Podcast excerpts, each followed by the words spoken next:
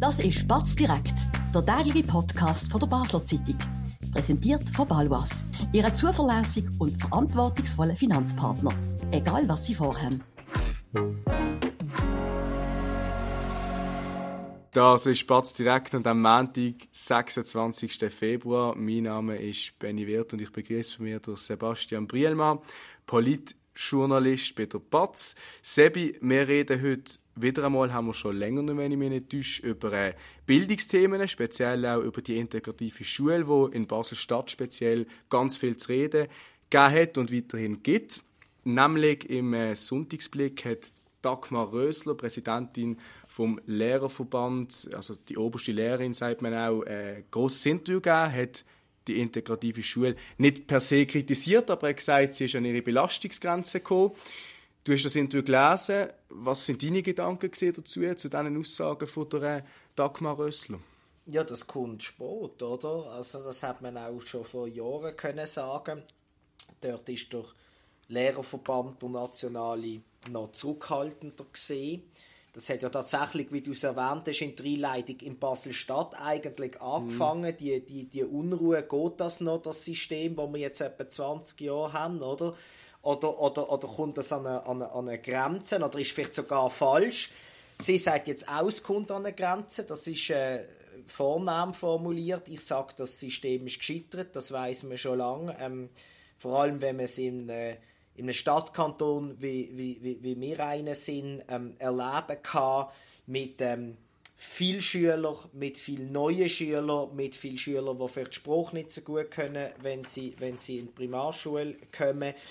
Darum für mich überfällig, ähm, wie sie es begründet, ist dann für mich ein bisschen schwieriger nachvollziehen, aber auf die einzelnen Themen ähm, kommen wir sicher gerade. Können wir doch jetzt gerade schnell, wenn wir schon dabei sind. Äh, sie, sie sagt eben, Belastungsgrenze ähm, sei erreicht. Was meint sie damit genau? Kannst du das ausführen, was sie da in, in diesem Interview im Blick also sagt? sie sagt, sie spüren jetzt Grenzen, von der sie, also der Verband, immer gewarnt haben. Und das verstand ich eben nicht ganz. Wo sind denn die Warnungen gesehen in den letzten Jahren? Klar, man sagt, man hat immer weniger Lehrer, man hat einen Lehrermangel. Okay, von dem hat man dann auch verwarnt, aber immer erst eigentlich dann, wenn es da war. Also reagiert oder nicht agiert. Das ist etwa mhm. ähnlich, wie man das in Basel-Stadt auch kennen. Darum, mir ist das nicht so ganz klar, was sie meint. Also, was sie zum Beispiel sagt, ist, im, im Schulzimmer herrscht so eine Unruhe manchmal, dass man eigentlich schon jetzt immer mit zwei Lehrern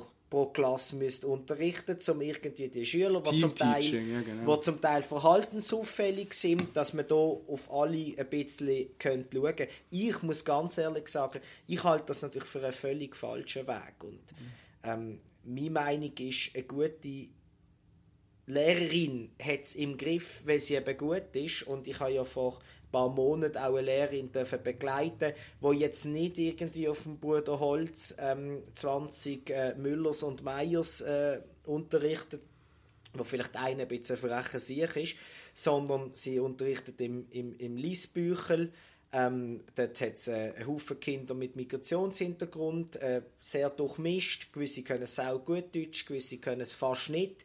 Eine ist, glaube ich, erst ich bin im Herbst gewesen, sie ist im Sommer aus Amerika gekommen, die wird jetzt langsam an den Spruch angeführt, hat andere Aufgaben und die hat das so gut gemacht, auch mit einer langjährigen Erfahrung, dass ich muss sagen, noch mehr Lehrer, noch mehr Grüppli, noch mehr raus, rein, vor Tür und du machst das und du machst alles, halte ich halt für einen völlig falschen Weg. Darum, äh, ich kann es nicht ganz nachvollziehen. Müssen wir da vielleicht auch über äh, kleinere Klassen diskutieren? Die äh, SP-Bildungspolitikerin äh, Miriam Loch hat mir im Interview mal gesagt, im Dezember, im letzten, wenn ich mich nicht täusche, das wäre etwas, was ich absolut könnte vorstellen könnte. Kleinere Klassen würde auch für Entlastung sorgen, bräuchte dann vielleicht auch nicht immer zwei Lehrer. Ja, aber so wie ich Miriam Locher, oder wenn ich das verstanden habe, was sie damals gesagt haben, wären das kleinere Regelklassen ja, wo wird man denn die Lehrer hernehmen, oder? Man weiß aber auch durch Studien, dass wenn jede Lehr wenn jeder Lehrer 10% mehr arbeiten also abgesehen von denen, die schon Vollzeit arbeiten, gibt es keinen Lehrermangel. Dort ist das Problem, die Leute wollen nicht mehr Vollzeit arbeiten, 50% Ähm, dann hat man halt, dann hat man halt zwei Klassenlehrer, jemand kommt vom Montag bis Mittwoch, der andere Donnerstag und Freitag. Das geht natürlich auch nicht, oder? Ich kann es aber zu einem gewissen Grad sogar noch ein bisschen nachvollziehen, wenn man jung in den Beruf kommt und man ist irgendwie Tag vor einer Klasse gestellt, wo es viele Probleme gibt. Ja, ist nicht lustig. Ich sage aber, ich habe die andere Vorschlag, ich bin ganz klar für die Rückkehr von der Kleinklasse, oder fast, jetzt wird es Förderklasse genannt, ist ein bisschen etwas anderes. Dort wären die Klassen kleiner, das könnte ein Lehrer machen, das wäre nämlich ein Heilpädagog, das hat früher noch gut mhm. funktioniert. Jetzt kommt wieder die Diskussion, was passiert aus denen, haben die schlechtere Chancen. Man weiß es nicht. Ich sage nein. Viele Lehr ähm, Heilpädagogen sagen auch nein. Das sind, die, die Leute sind wunderbar rausgekommen. Aus meiner eigenen Erinnerung, wo das dann mal zusammengeführt worden ist, einwandfrei. Du sprichst Förderklassen an, nicht nur in Basel-Stadt, auch in ganz vielen anderen Kantonen sind da Initiativen hängig. Über die Initiativen und auch nochmal die integrative Schule würde ich gerne noch mit dir nochmal reden. Ich würde gerne zuerst noch schnell zu einer anderen Aussage kommen von der Dagmar Rössler, wo sie in dem Interview einen Blick tätigt hat, wo, wo ich sehr bemerkenswert finde. Sie hat auch über die Schulnoten geredet, ähm, ob es die noch braucht oder nicht mehr. Sie findet, dass, also das ist ihre persönliche Meinung, ich muss an dieser Stelle von denen sagen, nicht die vom Verband, sie findet, das System sei überholt. Was denkst du dazu? Gibt es auch schon länger, die Diskussion? Ja, also ich weiß nicht, ich bin noch im, im Ausnahmesystem Orientierungsschule gesehen, was es auch nur etwa 15 Jahre gegeben hat. Oder knapp 20. Und dort ist es ja tatsächlich so gewesen, dass wir vier Jahre Primar hatten, nur nicht sechs wie heute oder wie damals auch schon in Basel bietet etc. Wir haben tatsächlich keine Noten.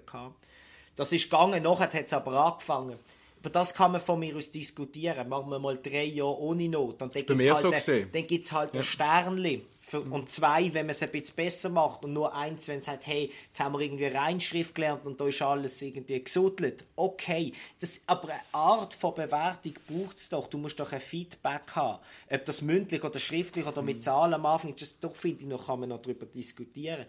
Aber dann die ganze Primarschule, die heute sechs Jahre sind, das geht nicht. Irgendwann muss man eine, eine, eine, eine Leistungsüberprüfung haben. Und sie hat schon recht. In einer guten Klasse ist eine schlechtere Note besser als in einer schlechteren Klasse schlechtere Note. Aber das wird es immer ein bisschen geben. Das Ziel muss sein, dass die Lehrer gleich unterrichten. Ich meine, ich bin im grössten Gymnasium von dieser Stadt sind 1000 Schüler, 120 Lehrer, glaube ich. Und uns ist immer aufgefallen, ob wir jetzt den einfachere oder den schwierigeren Biologielehrer haben. Also dort müsste man ansetzen. Noten braucht es, es braucht ein Bewertungssystem. Und geht es dann nicht auch ein bisschen darum, um den Leistungswillen der Jungen, dass, dass, dass, oder von den jungen Leuten, dass sich der wieder ein bisschen entwickelt, dass der vielleicht auch wieder ein bisschen mehr gefördert wird? Ja, ja klar, wenn man ihnen immer einredet, äh, Leistung bringt nichts und äh, beim Shooten gibt es auch keinen Sieger mehr und im Skirennen kriegen am Schluss alle Goldmedaille, obwohl der eine doppelt so langsam ist Kinder, das ist so idiotisch von diesen Bildungspolitikern. Sie haben das Gefühl, ähm, die Kinder haben dann Freude. Haben das Gefühl, die gehen dann nicht vorher schauen, wie schnell sie sind oder ob es 7-2 oder 2-7 ist im Fußballmatch. Das wissen die im Fall selber absolut. auch. Und es ist ihnen wichtig. Absolut, absolut. Sebi, äh, reden wir wieder über die integrative Schule, die ja wirklich in Basel-Stadt ein Riesenthema ist. Das machen wir nach einer kurzen Werbepause. Spannende Themen kann man auch bei uns besprechen. Bist Unternehmerin oder Unternehmer und kommst in eine Situation, wo du eine neutrale Meinung oder Fachwissen brauchen kannst? Wir beraten mit Herz und Köpfli. Melde dich bei der Olivia Grossen von der Co-Partner Revision AG in der Dalbenanlage in Basel.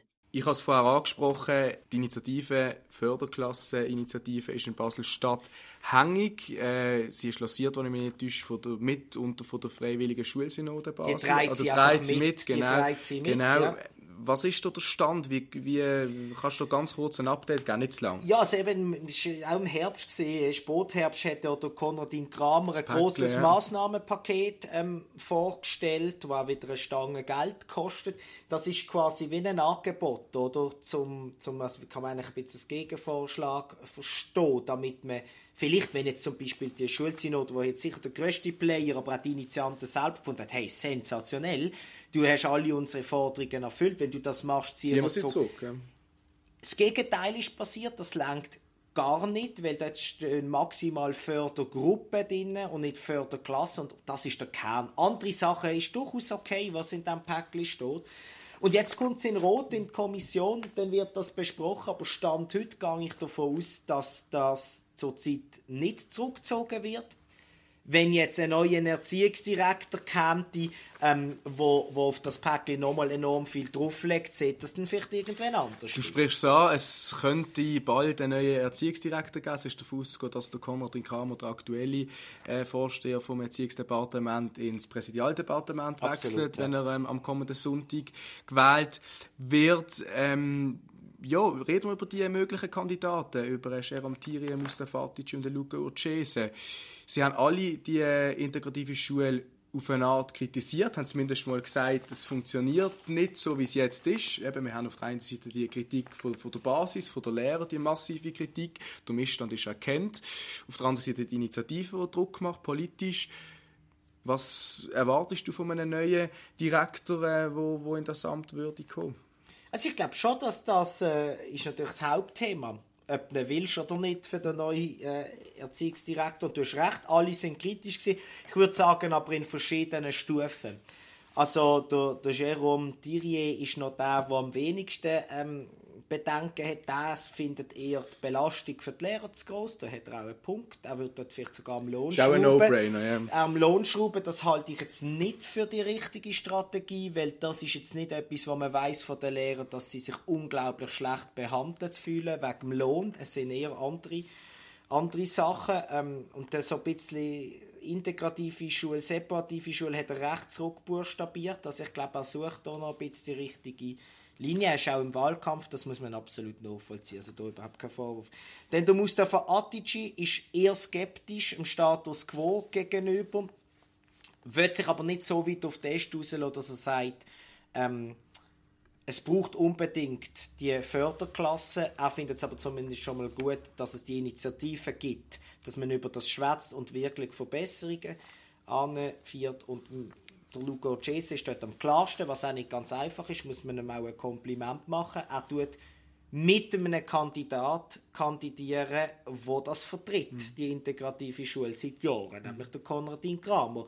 Und er sagt, oh nein, ich sehe das ein bisschen anders, ich bin für die Initiative, es braucht wieder mehr Separation, ohne dass er würde sagen, ähm, es muss eine Rückkehr in Steinzeit sein, gar nicht, das will ja niemand. Du sprichst das Verhältnis zwischen äh, Konradin Kramer und Luca Cesia. Ich finde auch noch spannend die beiden linken Politiker, der Jérôme Thierry und der Mustafa Atici. Es ist ja vor allem von linker Seite die integrative Schule stark gepusht worden. Jetzt äh, der Jérôme Thierry, der sich jetzt eher, äh, wo sich auch dagegen ausspricht, aber eher ein bisschen zurückhaltend. Und ich finde der Atici, der doch klar auch erwähnt gerade bei dir im Inti, es braucht Veränderungen. Finde ich interessant. Ja, das ist natürlich die, ähm, Debatte, die sich wo, wo für die Linken ein bisschen ärger ist, weil sie natürlich nicht können gegen Integration sein. Also sie könnten es sehr wohl, weil man kann ja mal sagen, sie haben einen Fehler gemacht. Aber sie tun sich unglaublich schwer. Aber das weicht sich jetzt langsam ein bisschen aus. Bei der SP gibt es ein paar ähm, tolle Stimmen, die ich muss sagen, die sich getrauen, einmal eine andere Haltung einzunehmen. Zuletzt hat es einmal einen Vorstoß im Grossen Rot wo Welle hat, dass wenn man noch Mühe hat in der Schule, dass man die erste Primarklasse zweimal machen kann, also in zwei Jahren. Dort ist dann nur noch die LDP dafür gewesen. Klar, weil das ist ihre, ihre, ihre Erziehungsdirektor und noch ein Teil von der SP. Das heißt schon, der andere Teil hat da hat da zum Beispiel auf Sascha Mazzotti, wo, wo, wo sehr gut ist in Bildungspolitik, hat da, hat da Voten gehalten, die dafür sind, also gegen ähm, LDP und Teilen von SP. Aus GAB ist dort eher dafür zu haben. Dort weichen sich gewisse Sachen auf. Jetzt ist es wieder umgekehrt. Der Grüne ist mehr integrativ als der Sozialdemokrat Atici. Das finde ich aber wichtig. Mir geht es nicht darum, wer schlussendlich zu 100% Recht hat. Es gibt überall etwas Gutes, was man daraus nehmen kann. Wichtig ist, dass man, dass man darüber schwätzt. Und das hat man lange zu wenig gemacht, gerade bei den Linken. Das ist aufgeweicht und das kann der Diskussion nur förderlich sein. Dass die oberste Lehrerin Dagmar Rösler in ein paar Wochen, Monaten mit einem neuen Erziehungsdirektor aus Basel-Stadt Kontakt wird haben, wenn sie es denn will, das ist eigentlich klar. Noch eine kurze Prognose, dass der Konradin Kramer ins Präsidialdepartement gewählt wird, ein No-Brainer. Ja, das würde ich sagen. Ähm, ob jetzt schon am Sonntag oder dann Monat später, Anfangs April, das sei dahingestellt. Das tut mir eigentlich äh, klar. Das ist auch ja, durchaus im Interesse von gewissen Linken, um das vielleicht noch schnell zu sagen, wegen der Bildungspolitiker. Dort hat es jetzt auch ein Komitee gegeben, was sich jetzt bekannt gemacht hat, wo der äh, Heilpädagog 40 Jahre, der Rolli Stark, äh, SP, ähm, Ex-SP-Präsident in Basel drin ist, aber auch ähm, bekannte Lehrer, die sich immer wieder geäußert haben, die empfehlen jetzt der Mustafa Atici und der Konradin Kramer als, als, als, äh, ins PT. Dort ist man sicher auch der Meinung, dort wollen sie einfach ihn wegbefördern. Das darf man, glaube auch mal so klar was sagen, okay ist, was ja. legitim ist, wenn man, wenn man das so sieht. Aber ich glaube schon, dass ähm, darum das wird passieren. Wer am Schluss ED übernimmt, das können wir vielleicht am nächsten Montag nach dem ersten Wahlgang, wo wir davon ausgehen, es geht den zweiten, wahrscheinlich ein bisschen präziser sagen. Da kann man sich jetzt nicht auf den Test rauslassen. Wir sind am nächsten Montag sicher wieder da. Wir sind aber auch morgen wieder da, zur gleichen Zeit, ähm, auf dem gleichen Kanal. Das ist gesehen mit der heutigen Folge von Batz Direkt. Sebi, danke für deine interessanten Aussagen. Ihnen, liebe Zuhörerinnen und Zuhörer, danke sehr fürs Zuhören. Ich wünsche Ihnen einen ganz, ganz schönen Abend. Wenn Sie die noch ein bisschen dabei spüren oder auch sonst wo, dann erholen Sie sich noch äh, und einen ganz schönen Rest noch. Das war Spatz direkt, der tägliche Podcast von der Basler Zeitung. Vom Montag bis Freitag immer am 5 Uhr oben auf batz.ch. In der App und überall, was Podcasts gibt.